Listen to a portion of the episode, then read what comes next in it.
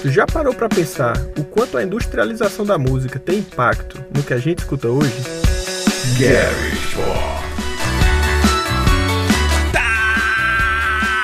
Tássio Glauber. E aí, galera, é, vamos começar mais um episódio do Garage Pop. E o tema de hoje que a gente vai conversar aqui, junto com meu parceiro, grande amigo Glauber, vai ser sobre a industrialização da música e os reflexos que isso tem no, no, no mercado em si, no tipo de música que a gente consome no dia a dia. Então eu vou passar a palavra para o, o Glauber, para ele começar introduzindo o, o tema de hoje. E aí, pessoal? Pois é, velho, chegamos ao segundo episódio, hein? Quem diria, né? muito legal, tá muito legal. É... No tema de hoje eu gostei quando a gente chegou na, na decisão de fazê-lo, porque isso tem que ser falado, né? Ah, sem dúvida. A música é uma arte, é uma arte. Exatamente. Eu vou bater sempre nessa tecla. A música é arte e a arte tem como finalidade emocionar. Exatamente, exatamente. E a turma que faz também tem que sobreviver. Então a gente, a gente tem uma balança aí a ser pesada, a ser medida, né? E é, um, é uma discussão que, assim, que é, é complicado demais, porque tem vários pontos, várias questões. Vários fatores, né? Mas, legal. É, eu acho que industrialização da música a gente poderia começar falando como era antes da música se tornar um produto, como de fato é hoje em dia, exato, né? Exato. Então, antigamente, na época é, barroca com Mozart, é o primeiro exemplo que a gente tem assim do pontapé inicial de como a música começou a virar um, um negócio, porque com a morte de Mozart, a, a esposa dele começou a vender as composições dele e. Não sabia disso, velho. Oi? Eu não sabia disso. É legal. Ela que começou a, a vender as músicas dele para as pessoas poderem começar a tocar e aquilo começar a virar. Ou seja, um retorno temos um primeiro comércio. Temos um primeiro comércio da música, exatamente. E ninguém nada mais nada menos do que Mozart, né? É, E naquele momento, quem gostaria de ouvir música teria que ir até alguém que toque. É, não, não tinham plataformas, não tinha CD, não, não tinha aparelho, aparelhos, enfim. Que fazia então nada você disso. Que, teria que ir para um local para poder consumir aquilo. Exato. E aí é quando a gente vai vindo aí, a gente vai ter que dar um pulo bem grande na história, né? Porque ficou assim por muito tempo. E aí foi quando começaram a vir os primeiros aparelhos pra gente poder ouvir música, e né? né? E reproduzi-la. Porque falando desse mercado, querendo ou não, o mercado fonográfico, que é um mercado de gravação, edição e distribuição de música, né? Exato. Ele chegou nesse ponto, e nesse ponto foi quando as pessoas puderam começar a ouvir música, né? Então já não precisava mais ter alguém tocando. Exato. Então, a partir disso, a gente tem aí um fenômeno de que a música ela podia ser distribuída em grande escala e atingir uma quantidade de pessoas assim, bem mais, de uma forma bem mais relevante, né? Exatamente, um, um bem imaterial, né? Que é. virou um negócio. E que negócio? Hoje em dia a gente vê aí que a música movimenta bilhões e bilhões e bilhões. Ah, cara, música é uma coisa essencial à vida, assim, tá ligado? Então, ela vai, vai ser sempre assim. Assim, pode se mudar a, a forma de distribuição, como aconteceu e talvez a gente chegue a conversar sobre, mas ela vai estar sempre presente e isso nunca vai mudar. Enquanto a gente estiver vivo nesse planeta, isso nunca vai mudar. Exato, exato. E com esse surgimento da, dos, dos aparelhos de reproduzir, começou a surgir, logicamente, a indústria, as, as gravadoras, né? Que é. hoje em dia praticamente não existe, né? É, gravadoras perdeu, perdeu muito espaço, porque hoje é, é tudo mais é, digitalizado, então o cara pode fazer um álbum dentro do próprio quarto.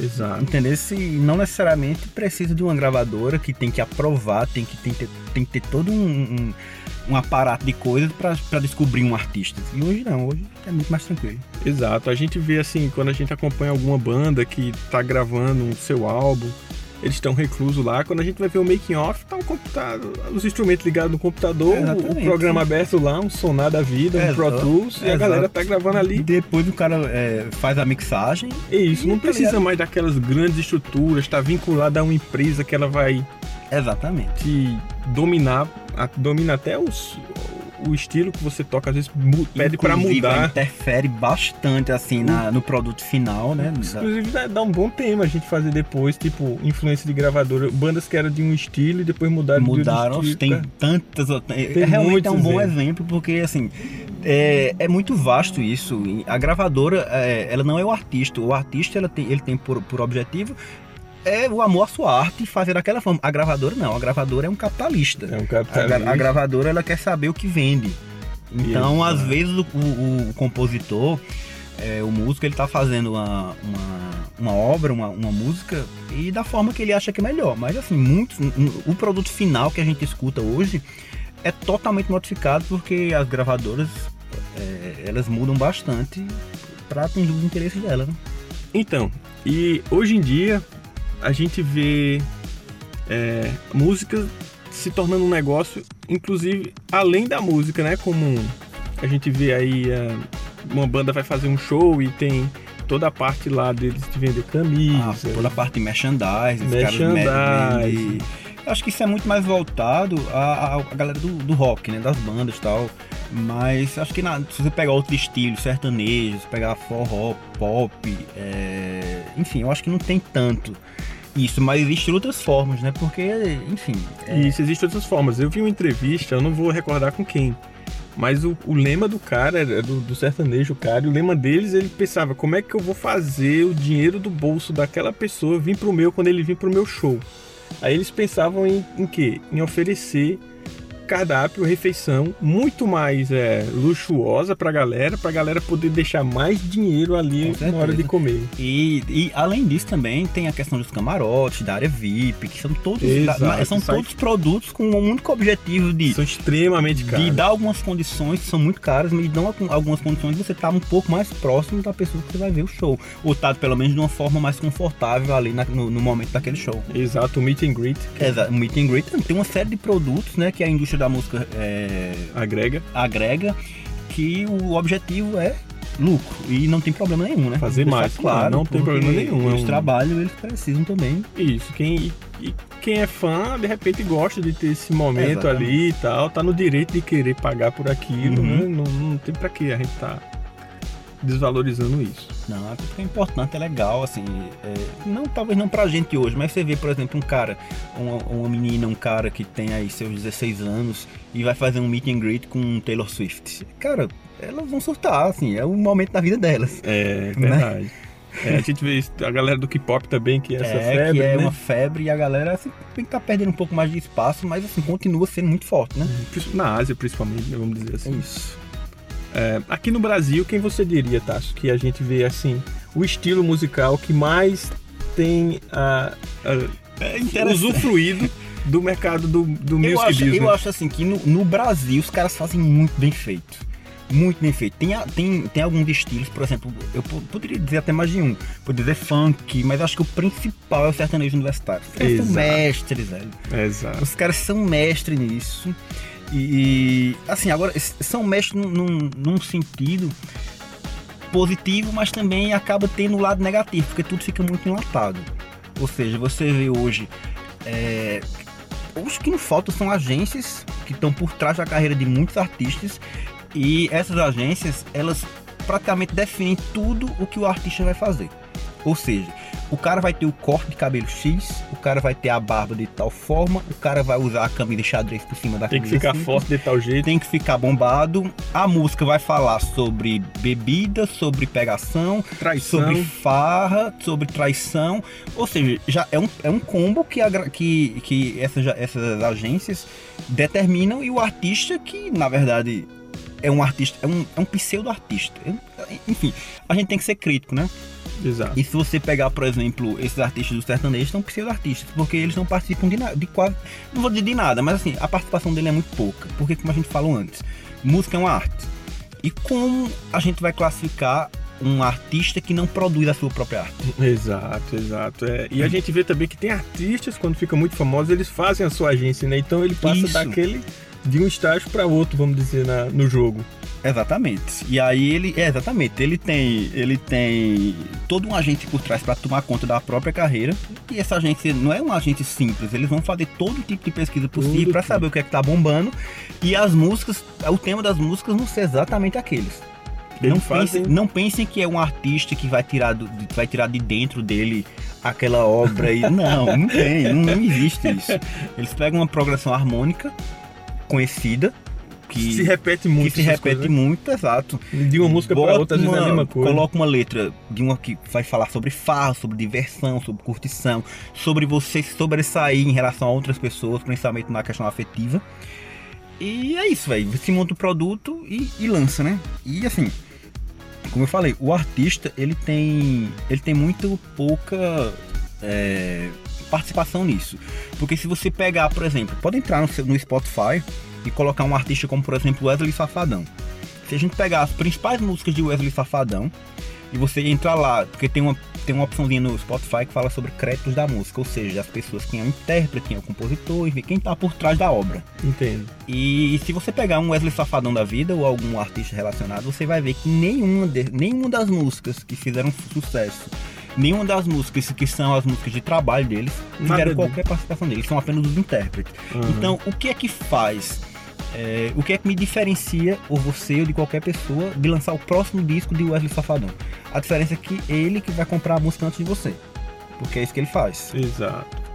É, isso é complicado, né? Porque E como gente- ele. isso cria falsos ídolos, porque uma galera enorme tem Wesley Safadão, ou eu tô falando Wesley Safadão como um exemplo, tá? Até porque ele é muito É famoso. que ele é muito dá- famoso, Dá, pra exato. entender. Mas tem muita gente que vê o cara e não, esse cara é maravilhoso. É um- é um deus é um da deus, música. E o cara, olha o que o cara faz. Ele não faz nada. Ele não, fa, ele não compõe nada do que você escuta, não é o Wesley Safadão. É, É que- uma, é uma empresa, é uma agência, é um compositor que tá por trás daquilo, que, fa, que compõe as músicas com base nesses, nesses. É briefing que a galera do- da publicidade fala, Briefing. que faz, faz um briefing do que tá rolando e, e lança ali. Exato. ne- nesse sentido. Então, assim, é, é como eu volto a falar. Como a gente vai, vai respeitar um artista que não produz a própria arte? E aí essas pessoas hoje são tidas como ídolos. E na verdade eles não são ídolos, né? São ídolos de, de areia. Exatamente. Eles são pessoas manipuladas pelos donos deles ali. Exatamente. E assim, isso não, não, não é uma crítica direta à pessoa, si. a, a- a questão da pessoa em si. É uma crítica pessoal da forma como a coisa é feita, da industrialização da música, que é positiva, porque assim, existe uma, uma grande quantidade de música que chega até a gente de forma muito facilitada, mas a gente também fica refém do que essas pessoas determinam que, é, que a gente tem que escutar. Exato, e, e essas músicas chegam pra gente assim de forma muito facilitada porque eles as, as pessoas podem pensar que o que elas ouvem no rádio é porque a galera quer colocar aquilo ali. Não, aquilo tudo é pago. É, exatamente. A música Não, se repete, se você prestar atenção no rádio, uma música, vai ser, ela vai ser repetindo no dia seguinte, aquele sucesso, e assim vai. Porque as pessoas estão pagando pra música dela estar sendo tocada Exatamente. ali. É um sucesso que é construído. Logicamente, a gente pode pensar, não, mas assim, se for dessa forma, se for só dessa forma, nunca vai surgir uma pessoa nova. Exato. E, que- Mas, assim, e com qualidade. Geralmente as pessoas novas que surgem são agenciadas pelas mesmas agências mesmas que agências. produzem os caras que já são os, os- De sucesso. Os, os caras de sucesso no momento. Então a gente vê, por exemplo, se você vê um carinha novinho que tá surgindo agora na música, ele é agenciado pela agência Talismã, que é uma agência de Leonardo, do cantor Leonardo. Sim. Que ele tem uma agência que gerencia a, a carreira de um monte de Então a gente pega aquele cara que ninguém sabe quem é e de repente ele explodiu. É porque a Talismã tá ali por trás, fazendo tudo, todas as parcerias necessárias, investindo toda a quantidade de recursos financeiros suficiente para que aquele cara chegue à massa. Aham. Essa, essa talismã, eu não sei se ele era sócio daquele cara que bombou aí, como se to... pensando, ele pensa que toca Ah, muito guitarra, como o é. nome dele. Você viu isso? Viva! é Eduardo Costa. né? Pronto, Velho, Esse Eduardo Costa se eu não me engano, ele era sócio de Leonardo. É, não, ele, e pra você ver, esses caras eram sócios do Leonardo, assim, é, não é ele- Eduardo Costa, ele era agenciado pela empresa de Leonardo. Ah, E agora eles, eles Não são romperam, mais, não ah. são mais não são mais parceiros, porque pra você ver o motivo. Porque acho que teve, uma, teve umas questões em umas lives que dessas, da- dessa época da quarentena que o cara, o cara abusou demais, pô, Eduardo Costa. Então ele- eu não sei exatamente o que ele fez, mas o cara abusou tanto que um Leonardo da vida, que é é um um, cara avacalhado. é, que já é um cara avacalhado por natureza, disse: Não, cara, pelo amor de Deus, aí foi demais, velho. Entendi. Aí rompeu a parceria. Vê, tá vendo? como- Parceria é Enfim. dinheiro. É, Enquanto pa- tiver rolando dinheiro, vai, todo mundo vai ser amigo. Agora, quando vê que vai quebrar uma imagem, alguma coisa vai te prejudicar, a galera, opa, para por aqui. Sem dúvida, cara. Assim, e, e essa, e essa questão da, da, da- industrialização e da- do dinheiro, o que não falta é briga de artistas. Você pegar, por exemplo, no, no meio do funk pop. Você vê uma Jojo Todinho com- brigando com a Anitta. Viagem. Porque eles fizeram. Uma, uma fez uma música e a outra se colocou ali como, como, coau- como coautora da música para ganhar os royalties, do, como, fosse- como se fosse a produtora de- do conteúdo, a, a- o, o- A detentora. a detentora dos direitos da música. E assim, isso gerou treta, e assim, o que não falta é isso no meio, né? É, é uma indústria, então o objetivo também é gerar lucro, né? Não é só. Não é arte pela arte. Exato, exato. É, Pensando a nível mundial, assim, ainda restam três grandes gravadoras. Universal Music, Sony Music e Warner Music. Que assim, surgiram antigamente e até hoje assim elas ainda conseguiram se manter. Mas o streaming tá vindo pesado, né? Demais, cara. Assim, muita gravadora que era assim, que dominava o mercado, morreu, assim. Você pegava É, uma, do uma, dia pra uma, noite. uma Geffen Records, tá Ixi, ligado? Que era gravadora do Gravou Nirvana, Nirvana, do isso, Guns. N' Roses. Exato. Na década de 90, cara, Eles tinham outro selo pra gravar com outras bandas. Isso, eles dominavam o mercado. Hoje em dia, já era, nem existe mais. Eh, essas três, eu não sei exatamente se elas sobrevivem ainda hoje exclusivamente por causa da música ou se elas também são estudos de, de uma série de outras de outras áreas, relacionado, com né? cinema, com enfim. E talvez, enfim, música seja só mais uma coisa, né? Eu não tenho propriedade suficiente para falar tão detalhadamente a respeito disso. Uhum. Pra ter noção do que a gente tá falando, a Geffen Records foi a que gravou o Nevermind do Nirvana. Grav- gravou o, o, o, o- os Use. Your Illusion do Guns N' Roses. assim. exatamente. Os caras A gente tá falando de coisa assim, grande, é coisa que cara, foi muito velho. sucesso. Eles, eles se, se enveredaram pro cinema também. E eles fizeram entrevista com o Vampiro. Ou seja, com Tom Cruise, com Brad Pitt, com Antônio Bandeira. No auge, né? No auge, os No assim, auge, no auge né? do auge. No auge de tudo, assim. Entendeu? Então os Uhum. caras eram poderosíssimos, assim. Hoje em dia não existem mais. É. Não, e como você falou, é, o streaming veio super forte e tipo, já é uma realidade. Hoje a- mudou completamente a forma de distribuição de música, porque agora o streaming está liderando com Spotify, com Deezer, com outro, outras plataformas que deram um acesso muito maior em, em relação à, distribuição de- da música, né? Isso tem pontos positivos, eu acredito que para o ouvinte, para o consumidor, ter ali na palma da mão um, um- aplicativo que você pode escutar o que você quiser, mas também tem o lado negativo em relação aos artistas, né? Pois é, que é a questão financeira, né? Que é quando o pessoal sente essa diferença no bolso, porque parece que não, não é tão justa o que, o que tem, assim, muita, muita reclamação por parte dos artistas, o que eles recebem financeiramente desses streams. Isso, é, tem um cálculozinho, mas assim, você ganha, você ganha alguns centavos, né? A cada A tantos... cada tantas vezes que a sua música é, é ouvida.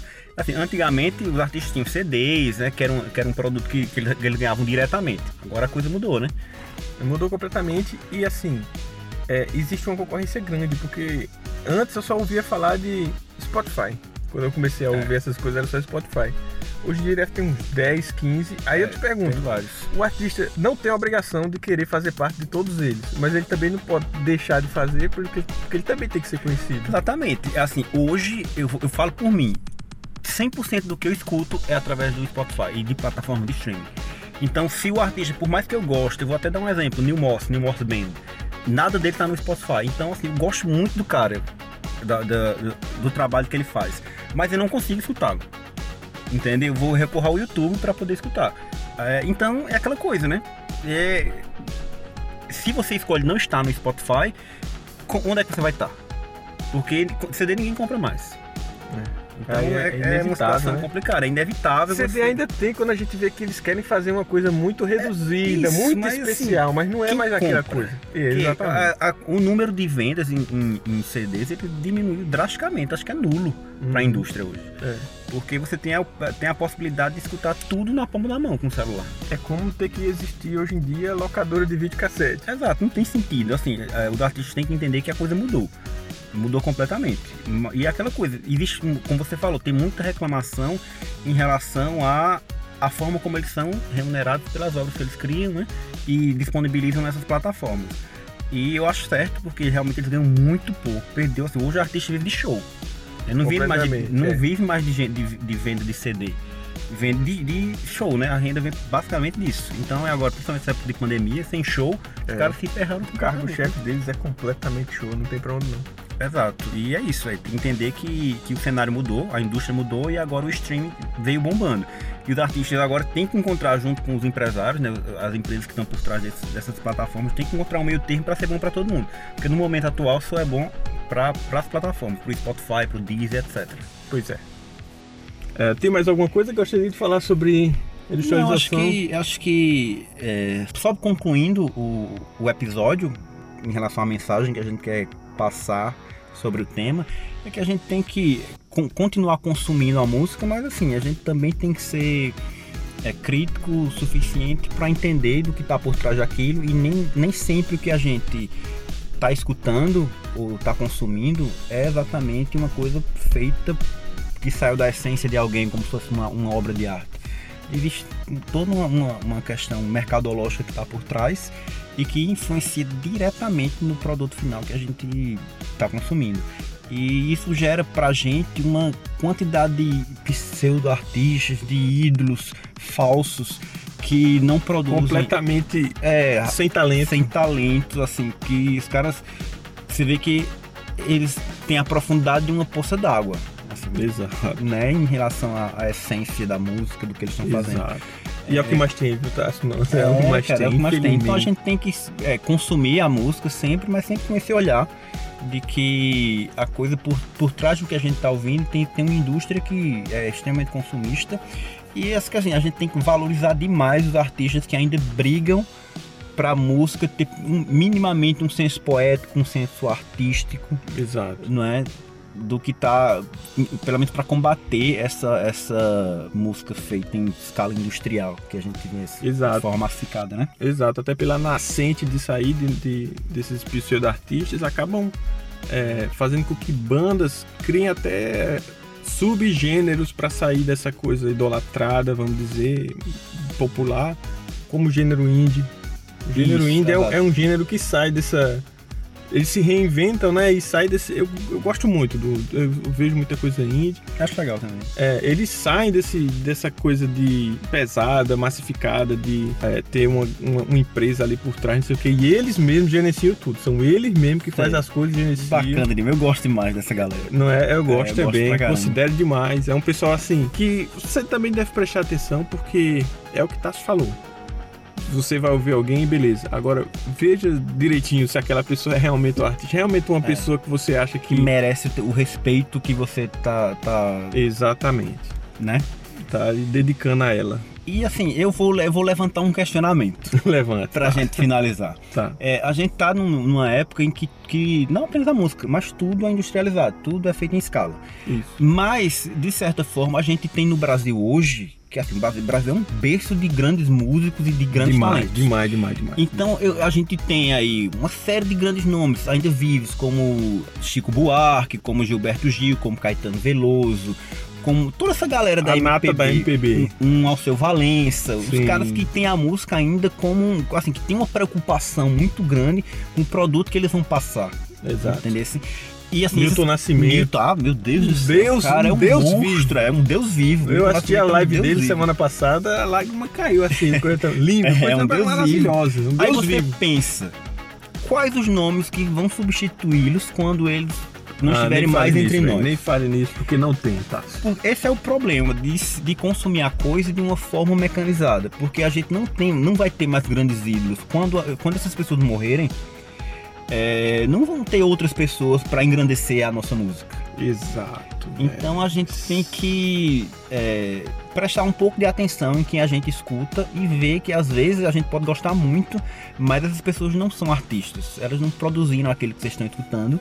Elas são enlatados. E Exato. vamos dar valor a quem realmente é, que nem esses que a gente acabou de citar. Isso, não, como é que não tem problema da gente escutar a música enlatada, de escutar Não, música não. feita, é nem música pra gente se divertir. As pessoas Exatamente. escutam música. Tem gente que quer fazer faxina e coloca qualquer coisa Exato, pra ouvir. as pessoas escutam música por qualquer motivo que seja. Exato. Não necessariamente tem que entrar no, dentro do seu, da essência do seu ser. Exato. Música Não. emociona, então é qualquer momento que você tiver ali. Tem gente que escuta música pra dançar, tem gente que escuta música pela questão da atmosfera, tem gente que escuta pelas É. letras. É uma pra série de dormir. Tem gente que escuta música pra dormir. Exato, eu sou um deles. Aí, tá vendo? É, então, assim, É, não tem problema ouvir essas músicas, mas a gente também tem que reconhecer ou dar ou minimamente dar espaço para que as pessoas que têm um pouco mais de essência elas possam surgir.